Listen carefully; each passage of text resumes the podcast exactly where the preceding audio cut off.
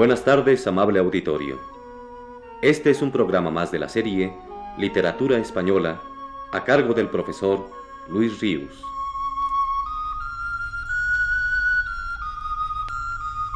El profesor Ríos nos dice en su texto más reciente.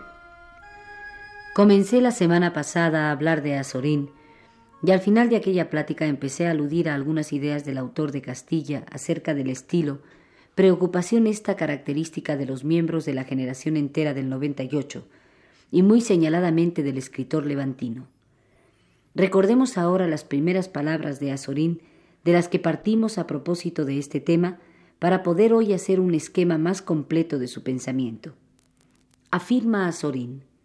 El estilo no es voluntario. El estilo es una resultante fisiológica. Y en otro lugar amplía esta idea diciendo, El estilo es la fuerza vital. Hay escritores que creen que tienen estilo y no tienen fuerza vital. No son, por lo tanto, escritores. Nos dan una vida ficticia Nada que no sea vivo puede perdurar. La vida no se imita, y esos falsos estilos son transposiciones de otros estilos vitales. La lucha del escritor es la que mantiene de continuo con el lenguaje para tornarlo expresivo, para hacerlo íntimamente suyo, siendo como es patrimonio común.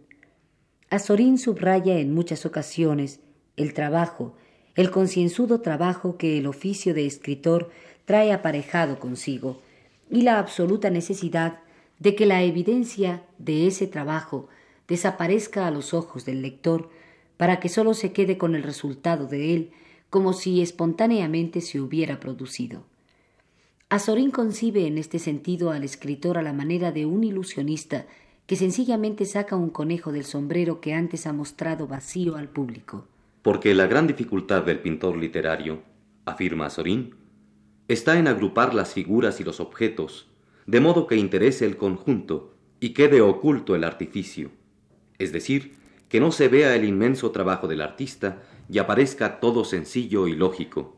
En ese elegante disimulo, en esa encubierta corriente única y personal que corre subterránea por las palabras, por las frases, se asienta a juicio de Martínez Ruiz el estilo perdurable. La antinomia sencillez-dificultad es para él la clave del gran prosista. Palabras textuales suyas a este propósito son estas pertenecientes a su libro Un pueblecito. ¿Que cómo ha de ser el estilo? Pues el estilo... Mirad la blancura de esa nieve de las montañas, tan suave, tan nítida. Mirad la transparencia del agua de este regato de la montaña, tan límpida, tan diáfana. El estilo es eso. El estilo no es nada. El estilo es escribir de tal modo que quien lo lea piense, esto no es nada. Que piense, esto lo hago yo. Y que sin embargo no pueda ser eso tan sencillo, quien así lo crea. Y que eso que no es nada sea lo más difícil, lo más trabajoso, lo más complicado. Quizás sea conveniente que nos cercioremos de la validez de estas ideas azorinianas acerca del estilo con un ejemplo vivo del propio autor.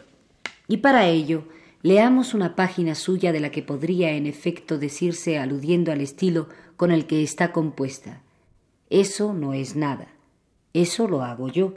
Tal es su sencillez aparente, tal su levedad desenfadada, y que sin embargo es tan increíblemente expresiva que le basta con ella al estilista extraordinario para darnos un retrato vivo, palpitante, definitivo, de un tipo humano que asociamos a la idea de cualquier hidalgo del lugar de España, cuyo ritmo vital no corre al mismo paso que el ritmo externo o interno del mundo contemporáneo que habita.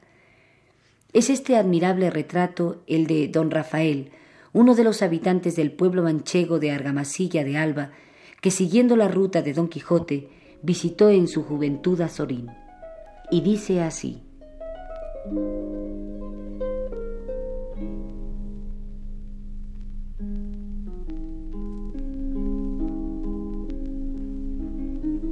No he nombrado antes a don Rafael, porque en realidad don Rafael vive en un mundo aparte. Don Rafael, ¿cómo está usted? le digo yo. Don Rafael medita un momento en silencio, baja la cabeza, se mira las puntas de los pies, sube los hombros, contrae los labios y me dice por fin, Señora Sorín, ¿cómo quiere usted que esté yo? Yo estoy un poco echado a perder. Don Rafael, pues, está un poco echado a perder. Él habita en un caserón vetusto. Él vive solo. Él se acuesta temprano. Él se levanta tarde. ¿Qué hace don Rafael? ¿En qué se ocupa? ¿Qué piensa? No me lo preguntéis. Yo no lo sé. Detrás de su vieja mansión se extiende una huerta. Esta huerta está algo abandonada. Todas las huertas de Argamasilla están algo abandonadas. Hay en ellas altos y blancos álamos, membrilleros achaparrados, parrales largos, retorcidos. Y el río por un extremo pasa callado y transparente entre arbustos que arañan sus cristales. Por esta huerta pasea un momento cuando se levanta, en las mañanas claras, don Rafael. Luego marcha al casino, tosiendo, alzándose el ancho cuello de su pelliza. Yo no sé si sabréis que en todos los casinos de pueblo existe un cuarto misterioso pequeño, casi oscuro, donde el conserje arregla sus mixturas. A este cuarto acuden y en él penetran, como de soslayo, como a cencerros tapados, como hierofantes que van a celebrar un rito oculto, tales o cuales caballeros, que sólo parecen con este objeto, presurosos, enigmáticos por el casino. Don Rafael entra también en este cuarto. Cuando sale, él da unas vueltas al sol por la ancha plaza. Ya es media mañana. Las horas van pasando lentas. Nada ocurre en el pueblo. Nada ha ocurrido ayer. Nada ocurrirá mañana. ¿Por qué don Rafael vive hace veinte años en este pueblo, dando vueltas por las aceras de la plaza, caminando por la huerta abandonada, viviendo solo en el caserón cerrado, pasando las interminables horas de los días crudos del invierno junto al fuego, oyendo crepitar los sarmientos, viendo bailar las llamas. Yo, señora Sorín, me dice don Rafael, he tenido mucha actividad antes. Y después añade, con un gesto de indiferencia altiva, ahora ya no soy nada. Ya no es nada, en efecto, don Rafael. Tuvo antaño una brillante posición política. Rodó por gobiernos civiles y por centros burocráticos. Luego, de pronto, se metió en un caserón de argamasilla. ¿No sentís una profunda atracción hacia estas voluntades que se han roto súbitamente, hacia estas vidas que se han parado, hacia estos espíritus que, como quería el filósofo Nietzsche, no han podido sobrepujarse a sí mismos? Hace tres siglos en Argamasilla, comenzó a edificarse una iglesia. Un día, la energía de los moradores del pueblo cesó de pronto. La iglesia ancha, magnífica, permaneció sin terminar. Media iglesia quedó cubierta. La otra media quedó en ruinas. Otro día, en el siglo XVIII, en tierras de este término, intentóse construir un canal. Las fuerzas faltaron a sí mismo. La gran obra no pasó de proyecto. Otro día, en el siglo XIX, pensóse en que la vía férrea atravesase por estos llanos. Se hicieron desmontes, abrióse un ancho cauce para desviar el río, se labraron los cimientos de la estación, pero la locomotora no apareció por estos campos. Otro día, más tarde, en el correr de los años, la fantasía manchega ideó otro canal. Todos los espíritus vibraron de entusiasmo. Vinieron extranjeros, tocaron la música en el pueblo, tronaron los cohetes, celebróse un ágape magnífico. Se inauguraron soberbiamente las obras. Mas los entusiasmos, paulatinamente, se apagaron, se disgregaron, desaparecieron en la inacción y en el olvido. ¿Qué hay en esta patria del buen caballero de la triste figura, que así rompe en un punto, a lo mejor de la carrera, las voluntades más enhiestas. Don Rafael pasea por la puerta, solo y callado, pasea por la plaza, entra en el pequeño cuarto del casino, no lee, tal vez no piensa. Yo, dice él, estoy un poco echado a perder. Y no hay melancolía en sus palabras. Hay una indiferencia, una resignación, un abandono.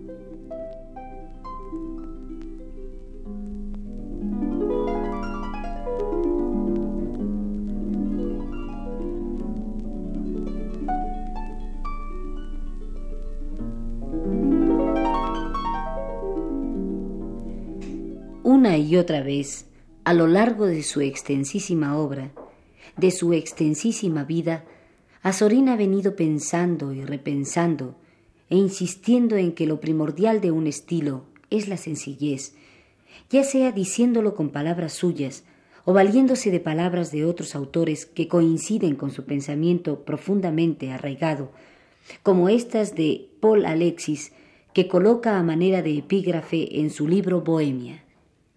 Quisiera que todo lo que saliese de mi pluma fuese sencillo, sencillo y de una claridad cristalina, tan transparente como esas aguas límpidas en cuyo fondo podemos percibir las piedrecitas menudas, las brisnas de musgo, los peces diminutos jugando al sol. Sí, la claridad es lo natural. He aquí lo que yo quisiera, sobre todo, conseguir. Sin embargo, yo creo que es preciso aclarar que la validez de las normas que los grandes escritores dan hay que reconocerla en la obra de esos mismos escritores, por más que ellos, convencidos de su veracidad, las enuncien como normas generales, válidas universalmente. Cuando el escritor, el gran escritor, formula una norma sobre el estilo, lo que en realidad está haciendo es formular una norma sobre su propio estilo. Y esto quiere decir que entonces el escritor ha descubierto el verdadero son, el verdadero ritmo con que su sensibilidad percibe el mundo en torno, el fluir de la vida. Cuando esto ocurre, el escritor se ha encontrado a sí mismo, ha encontrado su voz. Y para llegar a ese encuentro del escritor con su autenticidad más profunda, del escritor con su intimidad más pura, del escritor con su estilo, es preciso aplicarse a la tarea laboriosamente, con el fin de plasmar, de dar forma con la pluma ese acento exacto, ese son, ese ritmo, y no otros que él reconoce como los que se hallan latentes en su interior. Se es poeta o no se es poeta, afirma Azorín. Se es prosista o no se es prosista, se es pintor o no se es pintor. Lo somos o no lo somos, independientemente de nuestra voluntad. Pero la realización de esta virtud congénita requiere un dilatado ejercicio de la voluntad, un largo desvelo. La obra de Azorín, si la rastreamos desde sus comienzos, es una prueba evidente de ello. Cuánto se afanó, cuánto trabajó, borró lo escrito, volvió a escribirlo hasta llegar a cumplir la norma que sentía la suya más verdadera, la que pondera sobre todo la sencillez, la concisión, la precisión.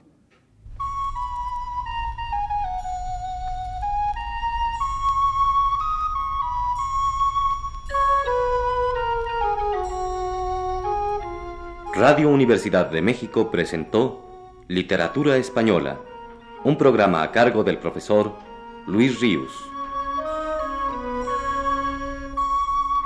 Escucharon ustedes las voces de Claudio Obregón y Aurora Molina.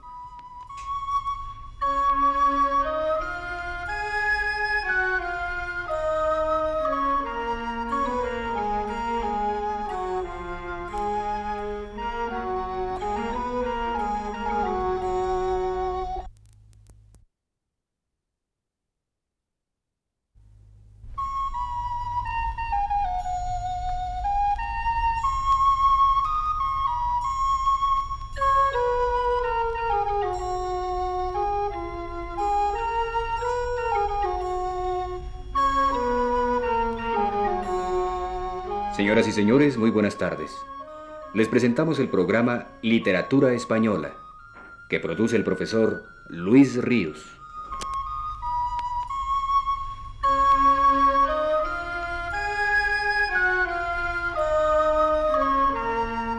El profesor Ríos nos dice en su último texto. Tras de varios meses de ocuparme en este programa de los poetas españoles de fines del siglo XIX y de las dos primeras decenas del XX, comenzaré a tratar hoy la obra de los principales prosistas españoles contemporáneos, y el primero ha de ser José Martínez Ruiz Azorín. Pocas generaciones se hallarán a lo largo de toda la historia de la literatura española que, como la del 98, presente tantas afinidades entre los miembros que la componen, al mismo tiempo que peculiaridades distintivas tan notables entre unos y otros.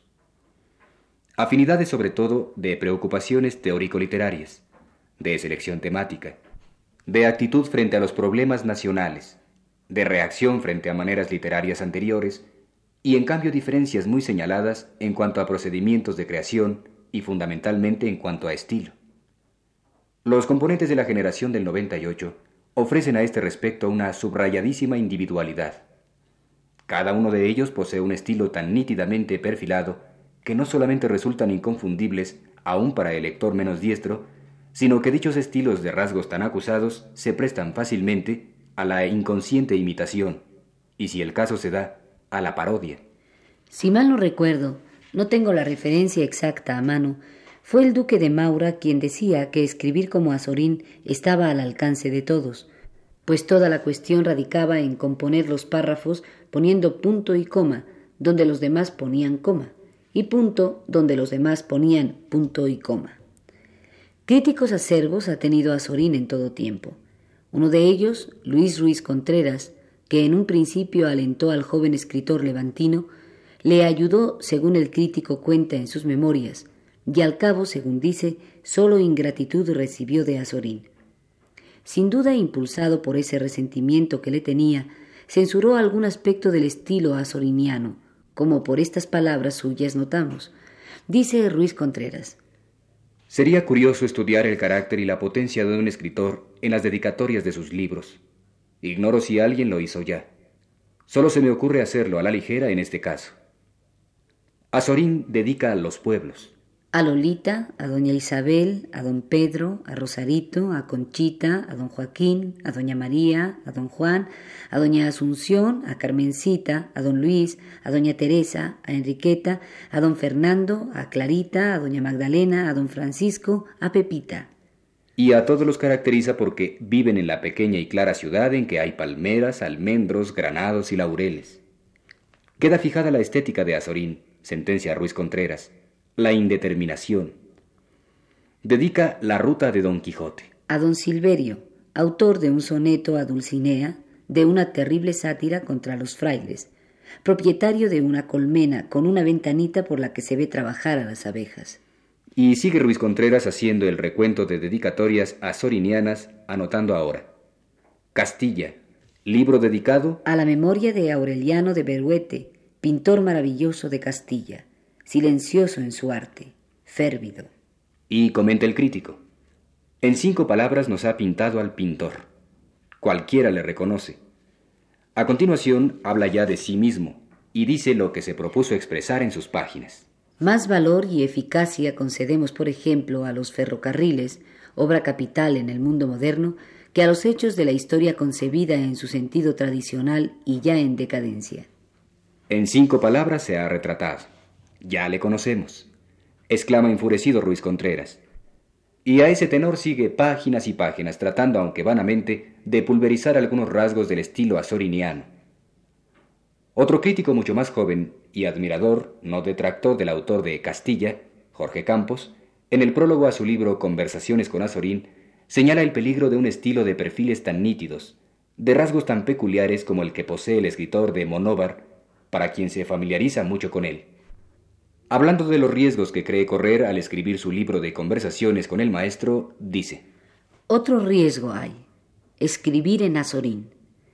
Comenzar algo así como Azorín está sentado ante su mesita, tiene ante sí dos, tres libritos encuadernados en piel, suaves por el uso. los ha abierto y cerrado varias veces. Copiar el estilo, tratar de expresarse con su sintaxis, con su vocabulario cuando no está hablando de él, cuando se le habla, cuando se pinta lo que hay en torno suyo.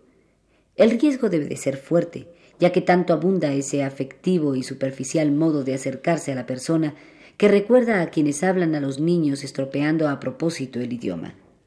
Efectivamente, Azorín es de ese linaje de escritores como Góngora o García Lorca, entre los poetas, que incitan inconscientemente a otros escritores a imitarlos, de tan enfáticos como presentan sus trazos estilísticos, su ritmo, su vocabulario, su construcción.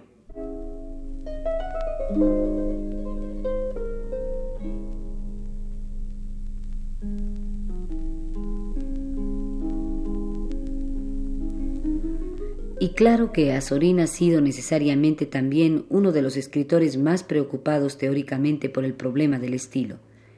Muchos, muchísimos artículos, libros enteros incluso, ha escrito a ese propósito. Una y otra vez ha pensado y repensado acerca del estilo literario a lo largo de su vida, y se ha aproximado muchas veces a la famosa máxima de Buffon. El estilo es el hombre, afirmando, por ejemplo, en su libro Un pueblecito, el estilo no es voluntario. El estilo es una resultante fisiológica. Idea esta a la que vuelve y desarrolla algo más en un párrafo de su libro el escritor diciendo El estilo es la fuerza vital.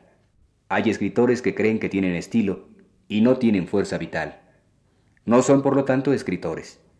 Nos dan una vida ficticia. Nada que no sea vivo puede perdurar. La vida no se imita y esos falsos estilos son transposiciones de otros estilos vitales. Ni en su venerable senectud, Azorín ha dejado de meditar cotidianamente en el estilo, en su estilo. A los 82 años, cuando Jorge Campos le hizo la serie de entrevistas que compondrían más tarde su libro Conversaciones con Azorín, el escritor solía recibirle entregándole unos párrafos escritos por él unas pocas horas antes.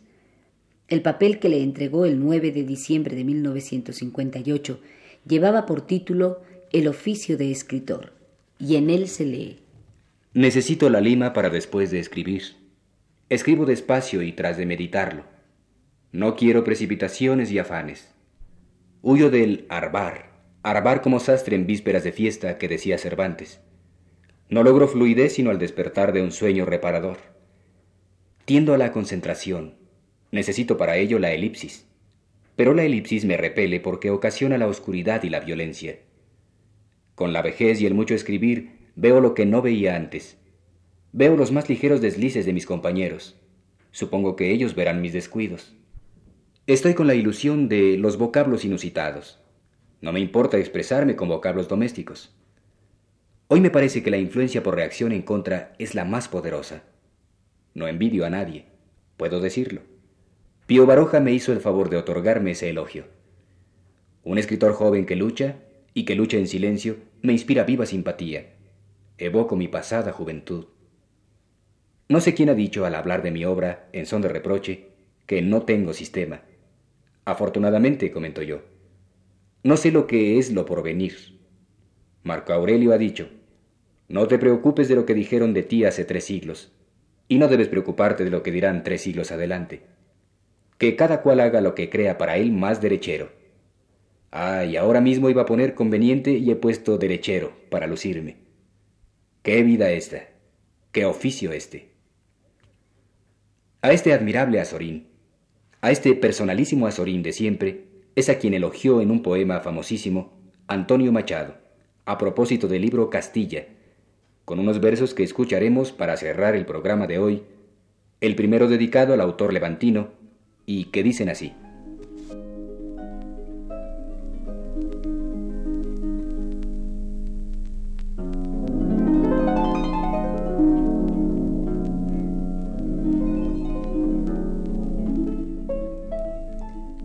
Con este libro de melancolía, toda Castilla mi rincón me llega.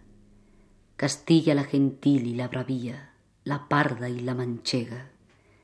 Castilla, España de los largos ríos que el mar no ha visto y corre hacia los mares, Castilla de los páramos sombríos, Castilla de los negros encinares.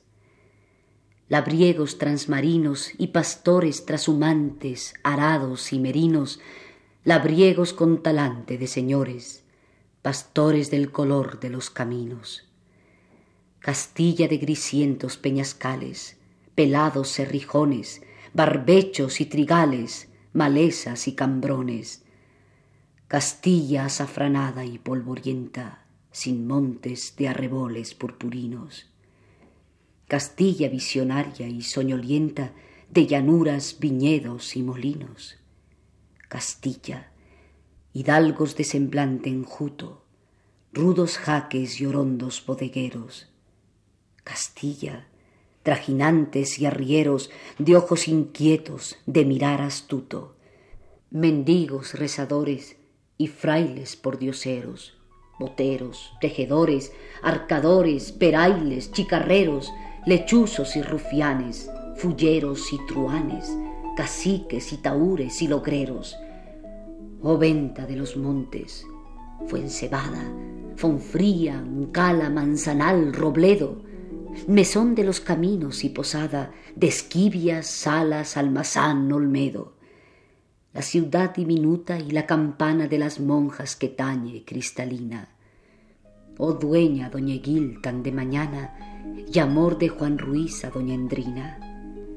Las comadres Gerarda y Celestina, los amantes Fernando y Dorotea. Oh casa, oh huerto, oh sala silenciosa, oh divino bazar en donde posa sus dulces ojos verdes Melibea. Oh jardín de cipreses y rosales, donde Calisto ensimismado piensa que tornan con las nubes inmortales las mismas olas de la mar inmensa. Y este hoy que mira ayer, y este mañana que nacerá tan viejo, y esta esperanza vana de romper el encanto del espejo, y esta agua amarga de la fuente ignota, y este filtrar la gran hipocondría de España siglo a siglo y gota a gota, y esta alma de Azorín, y este alma mía que está viendo pasar bajo la frente de una España la inmensa galería, cual pasa del ahogado en la agonía todo su ayer vertiginosamente. Basta, Azorín, yo creo en el alma sutil de tu Castilla y en esa maravilla de tu hombre triste del balcón que veo siempre añorar la mano en la mejilla, contra el gesto del persa que azotaba la mar con su cadena, contra la flecha que el taur tiraba al cielo, creo en la palabra buena. Desde un pueblo que ayuna y se divierte, ora y eructa, desde un pueblo impío que juega al mus, de espaldas a la muerte, creo en la libertad y en la esperanza, y en una fe que nace cuando se busca a Dios y no se alcanza, y en el Dios que se lleva y que se hace. Oh tú, Azorín, que de la mar de Ulises viniste al ancho llano, en donde el gran Quijote, el buen Quijano, soñó con esplandianes y amadises.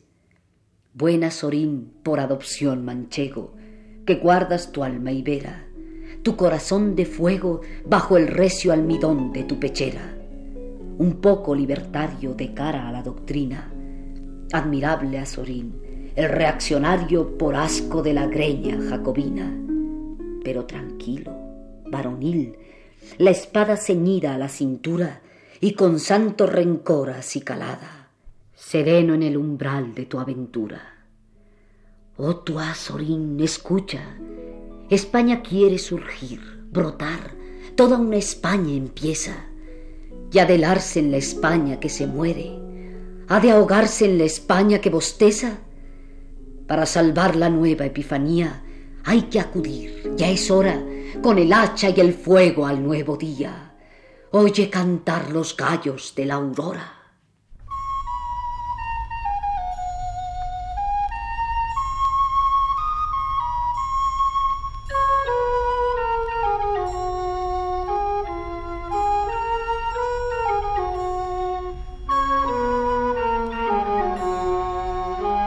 Hemos presentado, señoras y señores, el programa Literatura Española, que produce el profesor Luis Ríos.